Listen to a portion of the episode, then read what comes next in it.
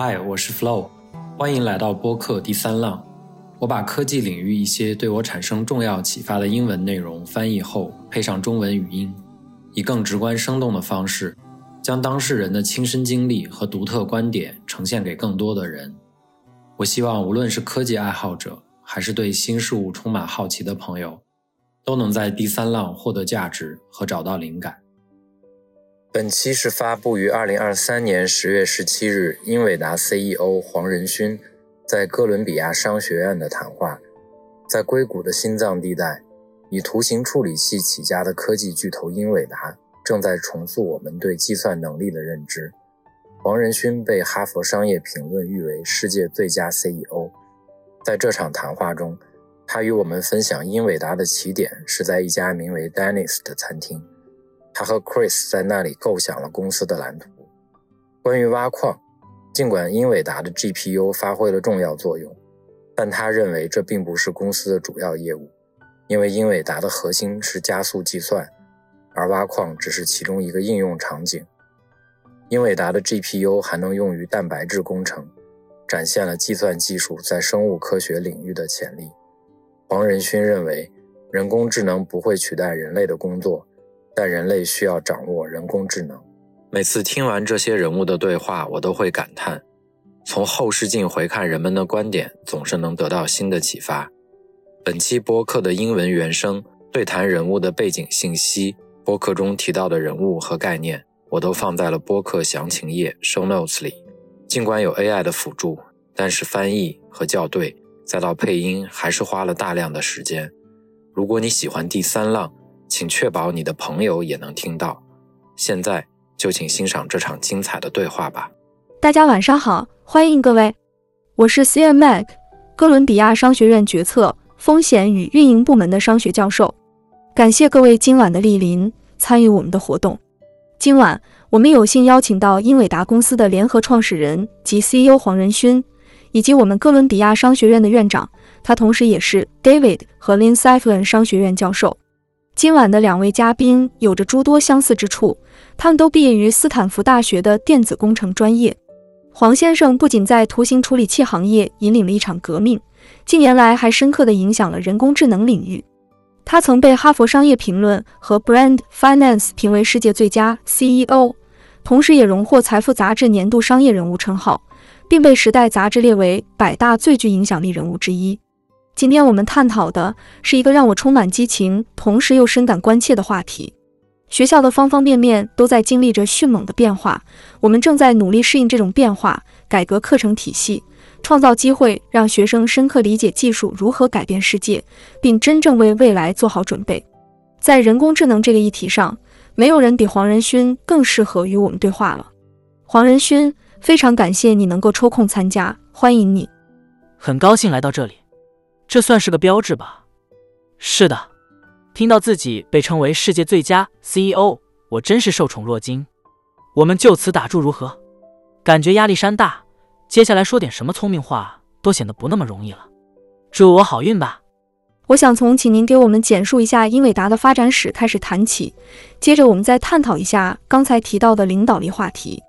您三十年前创立了这家公司，并带领它经历了层出不穷的变革。包括不同的应用场景和产品类型，能否为我们概述一下这段发展之旅？确实，让我感到最自豪的一刻之一，就是最近发生的一件事。那是我第一份工作的地方 ——Dennis 餐厅的 CEO 得知了英伟达的故事。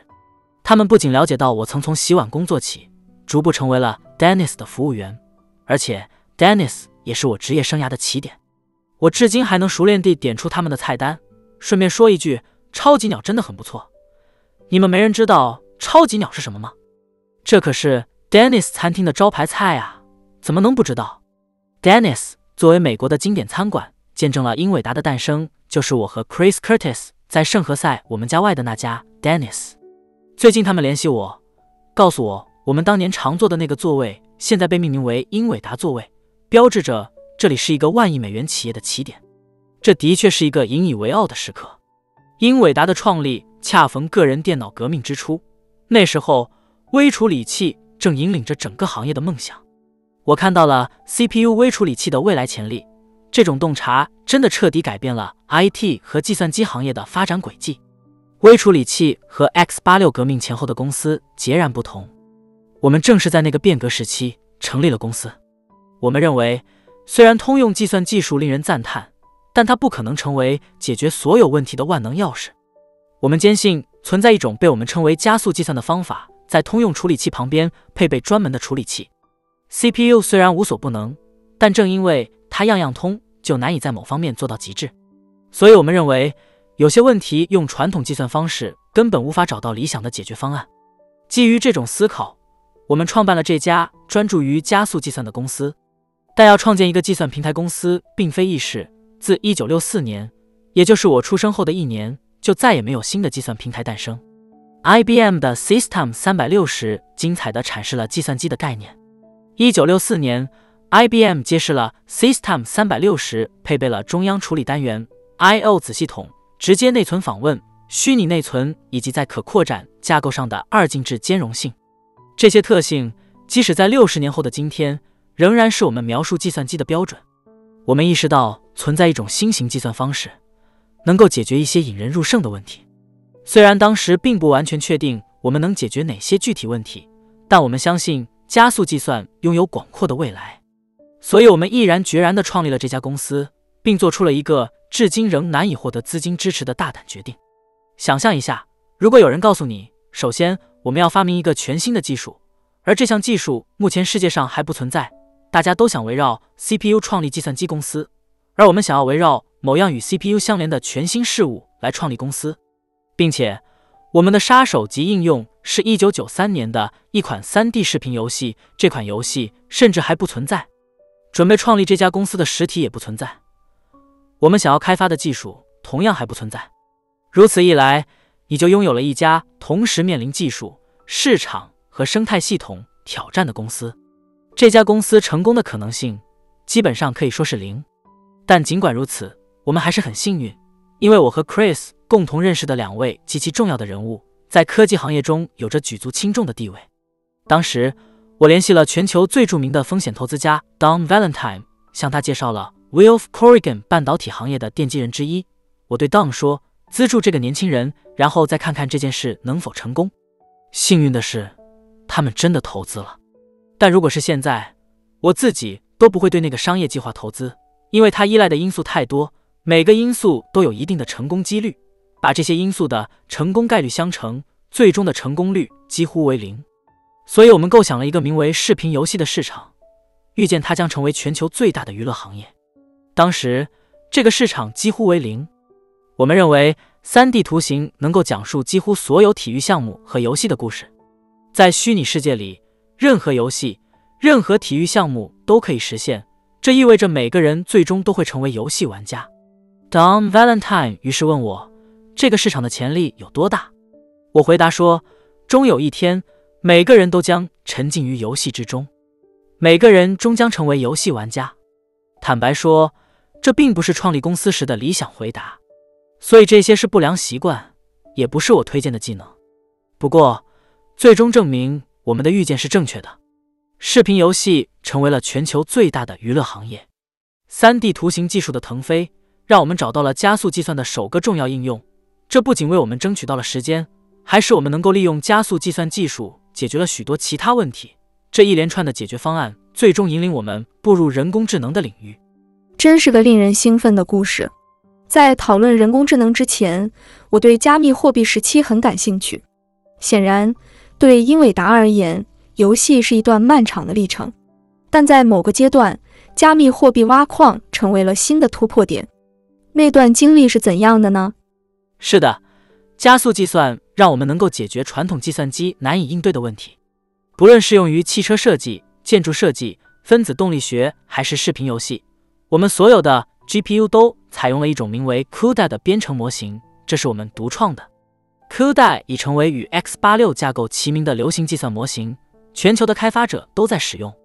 CUDA 的一个显著特点是能够进行急速的并行处理，而密码学正是它能够高效处理的算法之一。所以在比特币出现时代，还没有专门的比特币 ASIC 芯片，寻找全球最快的超级计算机成了显然之选。而最快且销量最高的超级计算机，正是存在于亿万玩家家中的英伟达 GPU。通过简单下载一个应用，你就能在家中开始挖矿。这一发现，仅需购买我们的 GPU 并将其插电，金钱便开始源源不断的涌出，让我母亲终于明白了我的职业。她有一天打电话给我说：“儿子，我原以为你从事的是视频游戏相关工作，现在我终于明白了，买个英伟达产品，插上电。”钱就开始流了。我回答说：“没错，这正是我的工作，这也正是众多人选择购买它的原因。比特币的成功催生了以太坊，但想想看，利用英伟达 GPU 这样的超级计算系统进行编码、压缩或者数据转换，继而生成有价值的代币，这听起来似乎很熟悉，对吧？ChatGPT。所以，直到现在，以太坊和加密挖矿的发展展示了一种全新的行业理念。”在这里，原始数据经过处理，经电力转换，便能直接生成金钱。这种新型的货币形式自然是代币，而这些代币实际上就是一种载有智能价值的代币。这将是未来的主要产业之一。我来举个例子，虽然以前听起来很奇怪，但今天却很容易理解。就像我们把水引入工厂，加热转化为电力一样，现在我们把数据送进数据中心，这里。数据将被精炼和处理，挖掘其潜力，产生在数字生物学、物理学、IT 和各类计算领域、社交媒体、计算机游戏等方面都具有价值的数字代币。所以，未来是人工智能工厂的时代，英伟达的技术将成为这些人工智能工厂的核心动力。我们已经讨论了神经网络。我想进一步探讨并行计算，例如在显示器上渲染图形、玩游戏和解决比特币加密问题的过程。请简要介绍一下 GPU 在训练神经网络中的作用。接下来，针对听众介绍一下训练像 ChatGPT 这样的模型需要哪些硬件资源、数据量、集群大小以及所需投入的资金。这些都是庞大的挑战。我想了解这些规模的细节会很有意义。嗯。人们总是认为这是个巨大的挑战，代价昂贵，但实际上并不是这样。让我解释一下原因。我们公司开发一个芯片的工程成本大概在五到六亿美元之间，然后一到三年后，我只需按下回车键，发送一份大文件给台积电，他们就会开始制造。这整个过程大约需要我们公司花费五亿美元左右，总共大约五十五亿美元，我们就能得到一个芯片。这对我们来说非常宝贵，但这并不稀奇。我经常这么做，所以如果有人告诉我黄仁勋，你需要建一个价值十亿美元的数据中心，一旦运行起来，金钱就会源源不断，我绝对会毫不犹豫的去做。显而易见，许多人都在这么做。毕竟，现在有谁不想打造一个智能生成工厂呢？实际上，十亿美元并不算什么大数目。你看，全球每年仅在计算基础设施上就投入约两千五百亿美元。但这些投资并未直接创造收益，仅仅用于存储文件、发送电子邮件等。这笔开销本身就达到了两千五百亿美元。我们之所以能快速成长，一个重要原因在于，经过六十年的发展，传统的通用计算已经开始走下坡路。因为继续投入两千五百亿美元去建立新的通用计算数据中心，已经不再经济实惠。这样做不仅能耗巨大，而且计算速度也远远跟不上需求。所以。加速计算的时代已经到来，那两千五百亿美元正被用来构建加速计算的数据中心。我们非常愿意帮助客户实现这一目标。加速计算不仅仅是技术的进步，它还为生成式人工智能提供了基础，覆盖了我们刚刚讨论的各个领域。其核心原理是采集大量数据并进行压缩处理。深度学习本质上是一种压缩算法，它旨在寻找数据的数学表征，包括模式与关系。并将其精简为神经网络，输入可能是数万亿的字节，而输出却可能只有一百 G。这样，大量的数据就被压缩成了一个小文件，一百 G 的大小大约相当于两张 DVD，足以下载到手机上。所以，你完全可以把这个庞大的神经网络下载到你的手机上。这个被压缩的神经网络模型作为一个语义模型，能够理解你的提问并生成回答，与你进行交流。核心就是这样，虽然听起来像是魔法，但对计算机科学家而言，这一切都是合情合理的。别让任何人告诉你这需要花费巨额资金。我这里有优惠，鼓励大家去构建自己的人工智能系统。关于规模的问题，如果我进一步追问，你是不是需要一个等同于数据中心的计算力来训练这些模型？构建目前最大的 GPD 四模型，我们用了一万六千个 GPU，成本是十亿美元。确实，这就是全部投入，并且这只是一笔并不算太大的投资，就在五月份完成的。所以，不要因为资金问题而犹豫，不要让任何人说服你放弃创业，勇敢去追求你的梦想吧。我想就那笔十亿美元的投资以及你们所实现的增长，向你提个问题。据我所知，哈佛商业评论把你评为了最佳 CEO，这真是挺有意思的。我会反复提及这个成就。我们的谈话最终也将以此作为高潮收尾。在某种程度上，你正在引领公司经历前所未有的快速增长，这种增长速度是大多数公司梦寐以求的。能否分享一下这种经历的感受？比如说，一年不到时间内公司规模翻倍，或者是如何应对供应链管理、客户关系、增长速度和资金运作等挑战？我特别享受其中的管理工作，尤其是数据统计部分，非常有趣。想象一下，每天早上醒来。你就身处于滚滚现金之中，这不正是大家都梦想的吗？没错，那正是我们最终的目标。确实，最终的目标很重要，但我们得认清一个事实：创办并运营一家公司绝非易事。这个过程中没有任何轻松之处，它伴随着无数的挑战和辛勤的付出。如果创业那么简单，那么每个人都会加入其中，不论是我们的还是别人的，无论大小。在技术行业里，你总是在与消亡赛跑，因为总会有人尝试超越你，所以你永远都在挣扎求生。如果你不接受这个现实，如果你不坚信这一点，那么最终的失败几乎是注定的。所以，大家可能知道我是从 Danny 出发的，而英伟达的成立几乎是在不可能的条件下实现的。我们用了很长的时间才走到今天，现在我们已经是一家有三十年历史的公司了。回想英伟达刚成立的那个时候，一九九三年，Windows 九五都还没问世，那时候的 PC 才刚刚开始变得实用。那时我们连电子邮件都没有，更不用说笔记本电脑或智能手机了。当时连 CD-ROM 都还不存在，更别提液晶显示器了。所有的显示器都是 CRT 的。你可以想象，我们起步的那个世界和现在有多么不同。我们公司经历了这么长的时间。最终被认可为六十年来第一次对计算领域进行了革命性的重新发明。快速发展的关键在于人才。显然，企业的成功离不开人。只要有合适的体系，就像我一样，身边围绕着一流的团队，公司具备了必要的技能和专长，那么无论营业额是多少，无论是一千亿还是两千亿，都不是最重要的。供应链的复杂性远超人们的想象。比如，许多人可能不知道。一个 GeForce 显卡的真实面貌，你可能以为显卡就像是插入 PC 的一个小卡片。然而，我们用于深度学习的图形芯片包含了高达三万五千个部件，重量达到七十磅，其组装复杂到需要机器人来完成。测试则需借助超级计算机，因为它本身就具备超级计算机的能力，价格高达二十万美元。而这二十万美元的投资。却能替代价值数百万美元的数百台通用处理器，这意味着每投入二十万美元就能为你节省大约二百五十万美元的计算成本。这正是越买越省的原因所在，而这一策略正被越来越多的人采纳。我们所做的就是制造世界上最复杂的计算机。虽然这听起来难以置信，但事实上确实充满挑战。然而，归根结底，一切都取决于团队。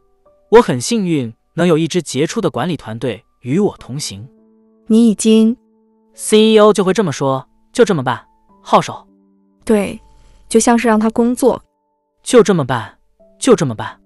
我想再探讨一下人工智能的未来趋势。你之前谈到了平台，你也提到了英伟达的软件环境。显然，除了硬件基础设施，你们还有一个在神经网络训练中广泛应用的软件环境。你们不仅在建设数据中心，还在数据中心内打造以英伟达硬件和软件为核心的集群环境，并确保这些资源之间有效通信。在英伟达的战略中，将自身定位为一个全方位平台解决方案，而不仅仅是硬件供应商，这一点有多关键？首先，在构建任何事物之前，你必须明确你要构建的是什么，以及背后的原因和存在的首要原则是什么。加速计算并非一种芯片，这也是它未被直接称作加速器的原因。加速计算的核心在于理解如何在生活的方方面面实现加速。如果你能让生活中的每一个环节、每一个应用都实现加速，那便真正达到了快速计算的境界。所以，加速计算首先要做的是识别重要的领域和应用，并深入了解为了加速这些应用所需的算法、计算系统及其架构。所以，通用计算概念是合理的，应用加速也是明智之举。举个例子，比如 DVD 解码器。你在手机上使用它来播放 DVD 或 H 二百六十四格式的视频，它专注于单一功能，并且执行的非常出色，至今无人能出其右。加速计算是一种独特的中间状态，我们能够加速众多应用，比如各类图像处理和粒子物理学领域的任务。实际上，包括线性代数在内的许多领域都可以被加速，但加速本身是个复杂问题。在 C 编译器下运行所有内容相对简单，但要加速足够多的领域，如果过度加速，最终又会回到通用处理器的概念。那么，是什么阻碍了我们仅仅制造出更快的芯片呢？一方面，如果我们只专注于加速单一应用，那么市场规模可能不足以支撑研发成本。所以，我们需要找到那个微妙的平衡点，这正是我们公司战略发展的核心。这就是战略与现实相遇的地方。正是在这一点上，我们做到了历史上其他计算机公司未曾实现的成就，找到了一种方法，针对一个足够广阔的应用领域进行加速，让这些应用的处理速度比传统 CPU 快一百到五百倍。这种加速不仅技术上可行，而且经济效益显著，形成了一个正向循环。应用领域的扩展带动了客户基数的增长，市场规模的扩大又推动了销售额的提升，这进一步加大了我们的研发投入。使我们能够不断推出更加令人惊叹的创新产品，确保我们在技术上大幅领先于 CPU。这听起来合理吗？打造这种飞轮效应极其困难，这是前所未有的，仅在我们这里实现过一次。这正是我们的核心能力。为此，你必须深入理解算法和应用领域，精心选择合适的领域，并为之构建恰当的架构。我们正确做到的最后一点是意识到，为了建立一个有效的计算平台。你为英伟达开发的应用程序应当能在所有英伟达产品上运行，无需担心它是否适用于某个特定的芯片。它应该能在所有芯片上、所有装有英伟达的设备上无缝运行。正是因为这个原因，尽管早年间我们的 CUDA 几乎没有客户，但我们公司生产的每一款 GPU 都坚持了下来。我们一开始就立志要打造这样一个计算平台，尽管客户寥寥无几，这一路走来充满了艰辛与挑战。这个过程耗费了公司数十年和数十亿美元。如果没有在座的视频游戏玩家，就没有今天的我们。你们是我们的日常工作重心。夜晚，我们则致力于解决数字生物学、量子化学等领域的问题，以及在人工智能、机器人学等方面助人为乐。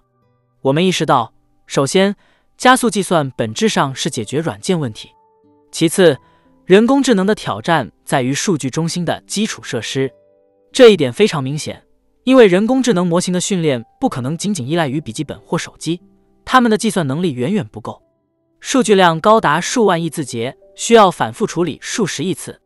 显然，这需要通过一个大规模的计算系统将问题分布到数百万个 GPU 上解决。我之所以说数百万，是因为仅其中一个系统就包括了上千个 GPU。我们正在把工作负载分布到数百万个处理器上，这在当今世界尚无其他应用能做到。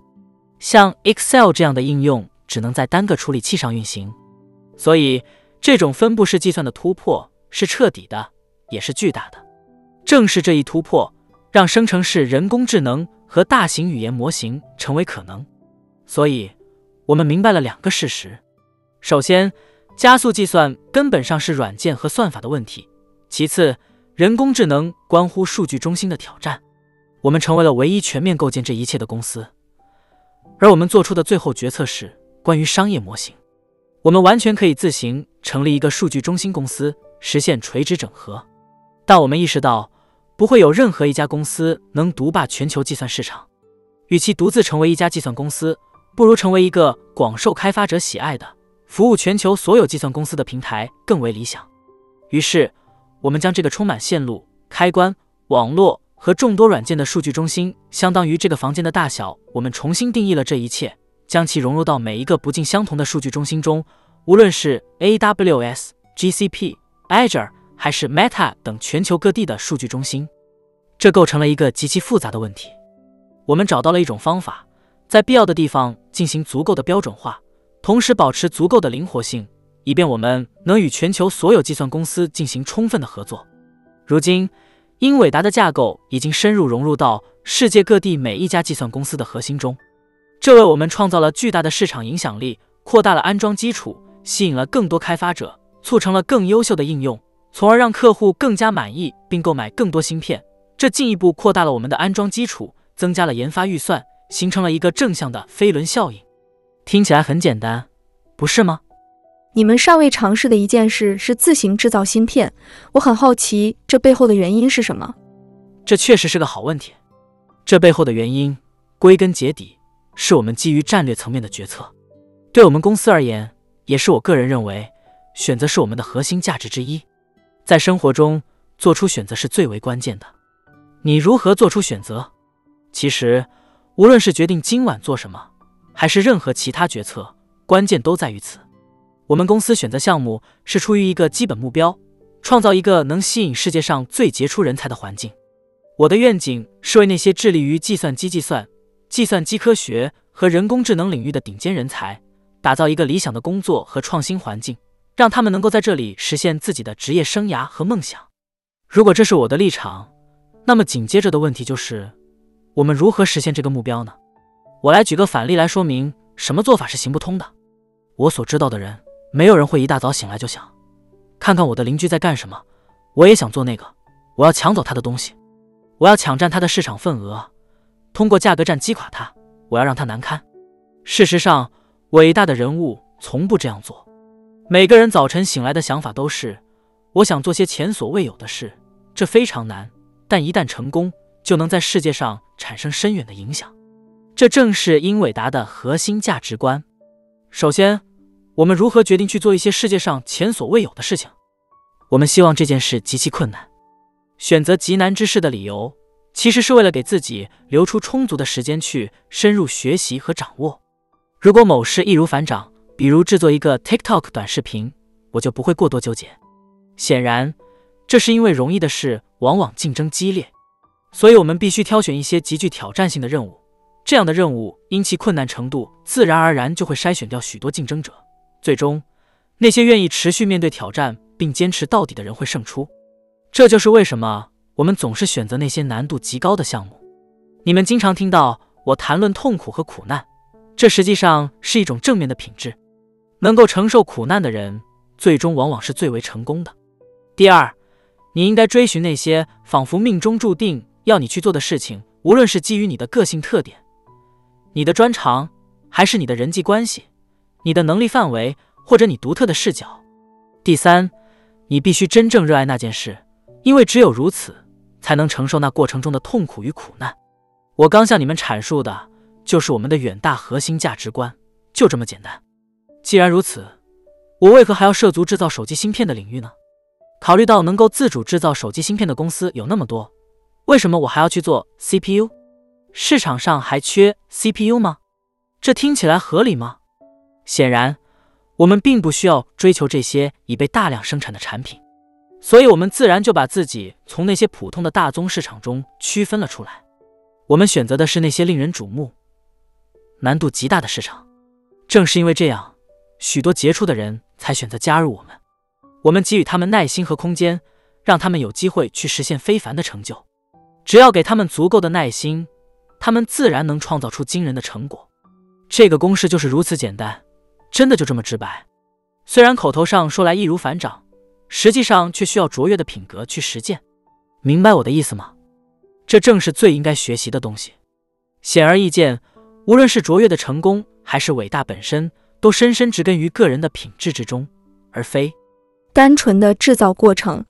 我们之所以不涉足芯片制造，是因为 TSMC 的表现实在太出色了，他们已经在这个领域做得很好，我没有理由去介入他们的领域。我非常尊重台积电的团队，他们是我的好朋友，包括张忠谋和其他伙伴们。仅仅因为我有能力进入这个市场，并不意味着我就应该这么做。他们已经为我提供了极佳的服务，我们不应该浪费时间去重复别人已经做得很好的事情。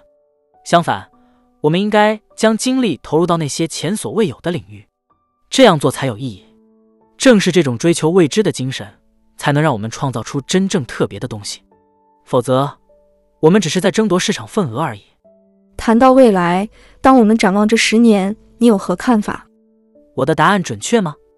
顺便提一下，我既没有 MBA，也没有财务学位。我通过阅读一些书籍和观看大量 YouTube 视频来学习。我敢说，没有人会比我观看更多的商业相关的 YouTube 内容。所以，我觉得我并不比你们差。但我的这些想法对吗，教授？你找错对象了。我也没有商业学位。不过，没错，你的回答是对的。成为最佳 CEO 听起来不错，对吧？等等，考虑到人工智能应用，你如何看待他们在未来几年，比如三年、五年或七年内对我们生活的影响？你预见它将如何发展，并在我们的日常生活中产生哪些潜在影响？首先，让我直接点名：人工智能不会取代你的工作，而是掌握人工智能的人可能会成为你的竞争者。你们认同这个观点吗？所以你们应该尽快掌握人工智能，以确保自己在职场上保持竞争力。再来谈谈生产力的提升。当我们将人工智能广泛应用于英伟达，整个公司将转变为一个巨大的人工智能实体。实际上，我们已经在用人工智能来设计我们的芯片了。没有人工智能的帮助，我们既不能设计芯片，也无法编写优化的编译器。所以，人工智能的应用贯穿于我们业务的方方面面。当公司的生产力因人工智能而提升后，下一步会发生什么呢？是裁减员工，还是增加招聘？背后的逻辑是什么？请给出一个例子。哪家公司因生产效率提升而盈利增加，并宣称看，我的毛利率刚刚提高了？所以，当人工智能提升公司效率时，下一步会发生什么？是裁员还是增加人手呢？如果你觉得自己没有新点子，那可能确实是裁员的时候了。但问题是，如果你不知道如何利用额外的收益去投资新想法，当工作被自动化时，你的选择又会是什么呢？所以，选择那些充满创意但资金不足的公司加入。当人工智能开始自动化工作时，情况就会有所转变。毫无疑问，这会改变工作的本质。不久后，人工智能将挑战 CEO 和院长的工作。我们似乎无所遁形，听起来很有趣，对吧？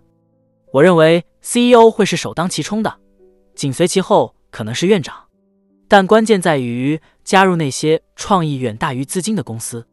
当公司收益提高时，你会发现他们更倾向于增聘人手而非裁员。首先，我们已经实现了重大突破，我们让计算机学会了如何通过数值化的方式来学习和表达信息。你们有没有听说过词向量？这是非常了不起的技术。通过词向量。我们可以分析每个词与其他词的关系，从而学习到每个词最佳的数值表示。例如，母亲和父亲在数值上很接近，橙子和苹果也是如此，而它们与父母相距较远。狗和猫与父母的距离也较远，但与水果相比可能更接近。椅子和桌子的数值接近，但与父母则相距甚远。国王和王后在数值上与爸爸和妈妈非常接近，这听起来有道理吗？想象对每个词都进行这样的处理，每当你进行测试时，你都会惊讶地发现效果出奇的好，是吧？当你从一个元素中减去另一个，结果是有意义的。这本质上是在学习信息的表征方法。试想将此应用于英语乃至每一种语言，以及任何具有结构性的事物及那些具有可预测性的事物。图像之所以具有结构，是因为缺乏结构的话，它们就会成为实际的白噪声。所以结构是必不可少的，这就是为什么我们都能认出猫和树的原因。你能辨认出树、海岸线、山脉和云的位置，不是吗？所以我们可以学习所有这些元素。显然，你可以将图像、视频、3D 内容、蛋白质、化学物质，甚至基因转化为向量，因为它们都明显具有结构。我们能够学习所有事物的向量表示。嗯，如果你能把一切都转化为数字，并理解其含义，那么你自然可以把“猫”这个词由字母 C、A、T 组成，转换成猫的图像。如果你能实现从文字到图像的转换，这个过程被称为中间过程的稳定扩散。反之，如果你能从图像转换到文字，这被称作视频的字幕化，就像 YouTube 视频下方的文字说明。那么，如果你能从氨基酸转换成蛋白质，这项成就可以称之为诺贝尔奖级的。这是因为它涉及到的是 AlphaFold 技术，一种预测蛋白质结构的革命性方法，真是令人震惊的突破，是吧？这正是计算机科学的非凡时刻。我们能够将一种信息真正转化、传递并生成为另一种信息。你可以实现从一大段文本到另一段文本的转换，比如将 PDF 文件、简短文本或是一整个档案的摘要进行转化。这个过程我非常看重。这意味着你不需要逐一阅读每篇论文，而可以请求系统对其进行概括。而且这还要求系统能够理解论文中大量的图像和图表。如此，你便能够总结所有这些信息。想象一下，这将为生产力带来怎样的好处？实际上，这是你在没有这项技术的情况下无法实现的能力。所以在不久的将来，你将能够做到这样的事情。想象一下，你说：“嗨，我想做设计，给我许多汽车设计的选项吧。”我在奔驰工作，对品牌的形象十分重视，这就是我们品牌的风格。我会提供一些草图和我希望制造的汽车类型的几张照片，比如一款四驱 SUV。然后突如其来，系统就生成了两千一百个完整的三维 CAD 设计。之所以需要这些而不是一辆乘车，是因为你可能会从中挑选一个设计，然后说在这个基础上再迭代十次，最终你可能会选择一个并进行个性化修改。所以设计的未来将会彻底改变。一切都将迎来翻天覆地的变化。如果将这项能力赋予设计师，他们将会无比兴奋，他们将深深感激你。这正是我们推进这项工作的原因。那么，这一切长远来看将带来什么影响呢？我最感兴趣的一个领域是，如果你能利用语言描述蛋白质，并找出合成蛋白质的方法，那么蛋白质工程的未来就在眼前了。蛋白质工程的应用范围广泛，包括开发能分解塑料的酶。捕获碳排放的酶，以及促进蔬菜生长的各类酶，在我们这一代将有可能创造出前所未有的多种酶。所以，未来十年将令人难以置信。我们见证了计算机和芯片工程的时代，而你们将开启蛋白质工程的新篇章。这是直到几年前我们还难以想象的。现在我们开放问答环节给观众，如果你有问题，请举手，我会指定人进行提问。我们会有麦克风传递给你，那边请。我们从那里开始。感谢大家今晚的光临，感谢邀请我。你们是否也在担心摩尔定律的严峻挑战，或者说商学院的学生们对此感到严肃呢？我了解到，许多哥伦比亚大学的毕业生最终走上了投资银行和股票交易的道路。不过，说到计算机科学，你们中的许多人将成为量化专家，这就是我的理解。所以，我这里也谈谈股票。如果将来有人问你推荐什么股票，英伟达是个不错的选择。但我想问的是，你们是否担心摩尔定律最终可能追赶上我们的技术进步呢？摩尔定律是否对 GPU 行业也有着类似于对英特尔等公司的影响？同时，您能解释一下摩尔定律与皇室定律之间的不同之处吗？我并未提出所谓的皇室定律，也不属于我会做的事。让我们简单来看，摩尔定律指的是大约每十八个月性能翻一番。更易理解的方式是每五年性能提升十倍，因此每十年提升约一百倍。如果普遍的计算性能及微处理器的性能真的每五年提升十倍，每十年提升一百倍，那么为什么还需要每十年将计算方法提升一百倍呢？这还不够快吗？你在开玩笑吗？如果汽车速度每五年能提升一百倍，生活岂不是太美好了？所以实际上摩尔定律非常优秀，我和整个行业都从中受益良多。正是有了摩尔定律，我们才有了今天的计算机行业。但最终，通用计算的发展超出了摩尔定律的预期。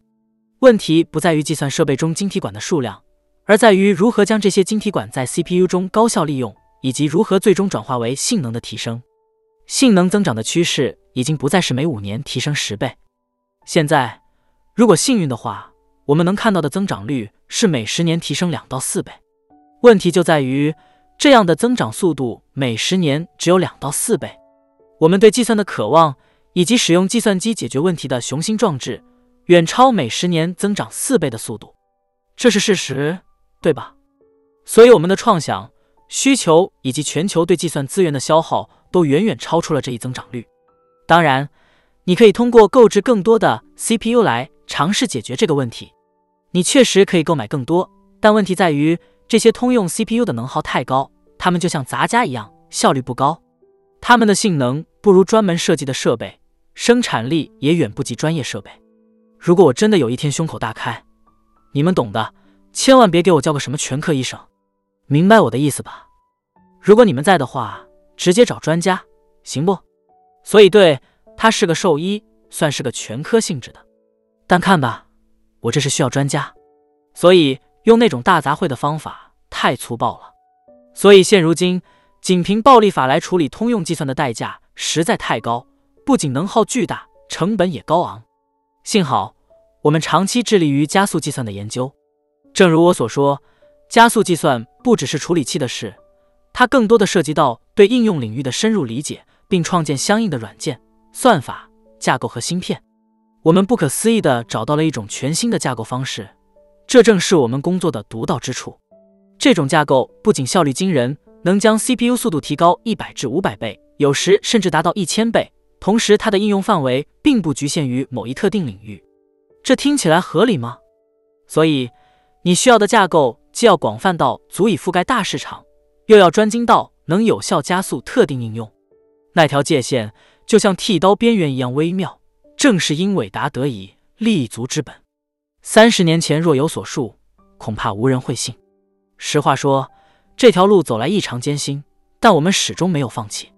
我们的起点是地震处理、分子动力学、图像处理，还有计算机图形学。我们坚持不懈，不断深耕。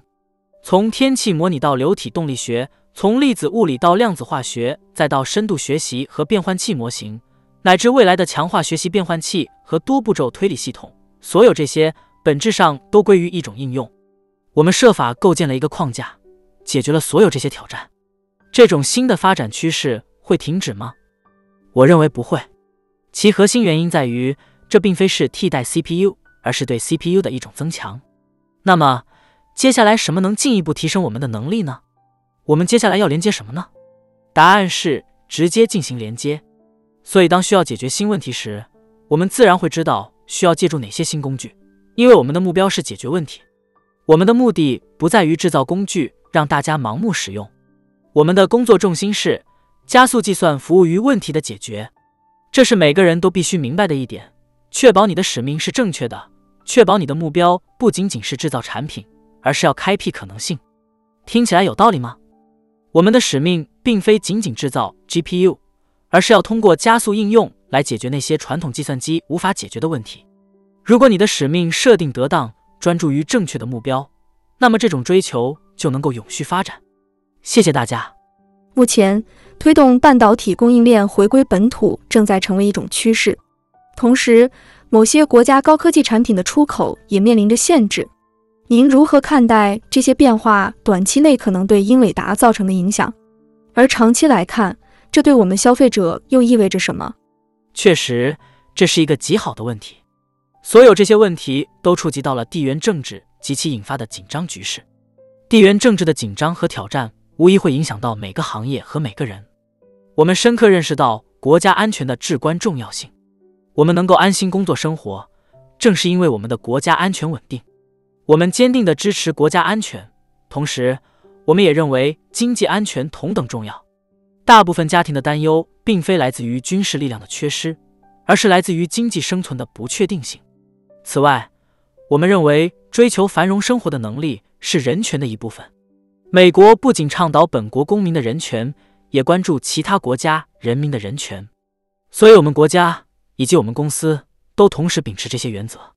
地缘政治的紧张关系带来的直接挑战是：若我们过于自行其事的决策，试图决定他人的繁荣，那么必然会引发反作用，带来意料之外的结果。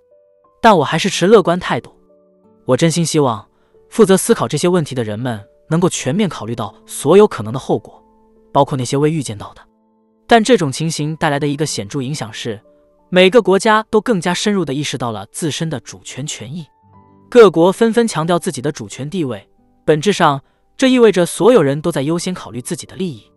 对我们来说，这种趋势一方面可能会限制我们技术在中国的应用及其出口；另一方面，由于各国都希望构建属于自己的人工智能主权基础设施，而并非所有国家都与美国为敌或与美国关系紧张，我们将致力于帮助这些国家在全球范围内构建人工智能基础设施。所以在很多方面，地缘政治这一复杂现象，一方面对我们的市场机遇构成了限制，另一方面又带来了新的机遇。但我对此抱有深深的希望。我衷心期望，我们不会让与中国的紧张局势演化成对中国人民的敌意，也不会让与中东的紧张关系转化为对穆斯林的偏见。这个观点通俗易懂吧？我们的见识应该更加深远，不应陷入这种简单化的思维陷阱。所以我确实有所忧虑。这种情况很容易成为一个危险的滑坡，因为我们知道，外国学生是我们国家知识产权的重要源泉之一。我在座的很多外国学生，我希望你们能留在这里，因为你们是我们国家最重要的资产之一。如果我们不让世界上最优秀的人才来到哥伦比亚，留在纽约，我们就无法保留世界级的知识产权。这正是我们的核心优势。我真心希望我们不会自毁长城。地缘政治的挑战确实存在，国家安全的担忧也是实实在在的。但经济、市场、社会的其他方面也同样重要。技术的影响力、领先的技术和市场地位，这些都至关重要。世界本就复杂多变，对此我没有简单的解答。我们所有人都会受到影响。那我们再来一个问题吧。但同时，记得专注于学业，认真学习，就是这样。你好。我起初是作为一名工程师，在一家半导体公司开始工作的，之后在 Bristol 投身创业。现在我像你一样，根本上是一位技术人员和工程师，成功创立了自己的公司，并且还通过 YouTube 视频自学了金融知识。你对 MBA 持何看法？哦，我觉得 MBA 非常好。你要知道，人们现在很有可能活到一百岁，这就引出了一个问题。你准备如何度过未来的七十年或六十年呢？这个建议不仅仅是给你的，我也一直这样告诉每个人：尽可能的去在乎你关心的事。当你来到这里，教育好像是被硬塞给你的，但你离开之后会怎样呢？像我一样，我必须四处寻觅知识，要从大海量的信息中筛选出真正有价值的内容。而在学校，你有这些卓越的教授们帮你整理并筛选知识，他们就像是。摆在银托盘上的佳肴一样呈现在你面前，真的。如果是我，我会尽可能长时间的留在这里，贪婪的吸收每一份知识。如果让我重新选择，我还会留在这里。你懂的，和院长并肩而坐。我可能是这儿年纪最大的学生了，只是在为毕业后的那个巨大飞跃做准备，希望能一步到位，直达成功。当然，这只是我开个玩笑。终究有一天，你需要离开，你的父母也会为此感到欣慰。但没必要急于一时，我觉得应该尽可能多地吸收知识，因为没有唯一的成功路径。我有朋友从未完成大学学业，却取得了惊人的成功，所以成功的路径多种多样。但从统计角度来看，我仍然相信留在学校是最可靠的方法。如果你信奉数据和统计，那就继续你的学业吧。是的，整个过程我都经历了，所以我通过实践。间接获得了 MBA 的经验，这并非我的初衷。我最初从学校毕业时，以为自己将是一名工程师。没人告诉我说，黄仁勋拿着你的文凭，你会成为 CEO 的。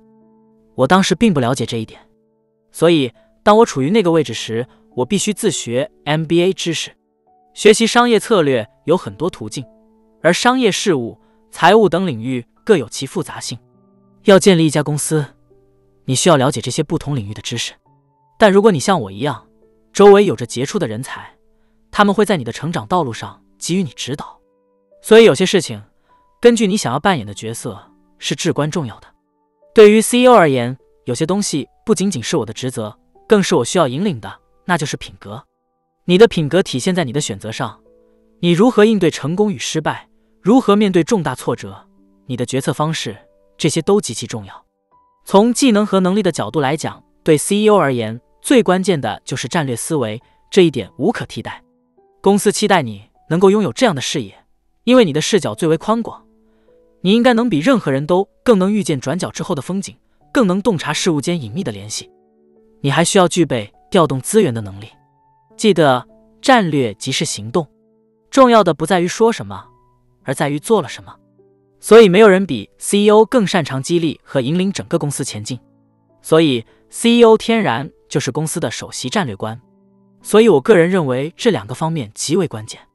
其他方面涉及了许多技能和类似的内容，这些技能你都将掌握。如果我还能再补充一点，我坚信公司的本质在于某种特殊技能或对社会的独特贡献。你创造了某物，如果你创造了什么，那你就应该精通它。你得欣赏并热爱你的专业领域，了解它的过去、现状和未来发展方向，尽力展现对这一领域的激情。我希望今天我能在某种程度上。展现出对这一领域的激情和专业知识。我对自己所在的领域有着深入的了解，所以理想情况下，CEO 应当对自己的专业领域有所了解。你不必是这一领域的创始人，但了解它总是好的。有许多知识是你可以学习的，你应该成为该领域的专家。这些知识你可以在这里学到，也可以通过工作、朋友或实践学到。有很多方式可以达成这一目标。但无论如何，请继续你的学业。在对这位卓越 CEO 表达我的感激之情之前，我要先感谢 Digital Future 倡议和 David Silfen 演讲系列的支持。但更重要的是，衷心感谢黄仁勋的光临。现在我们都清楚的知道，为什么你会被评选为最佳 CEO。非常感谢您的到来。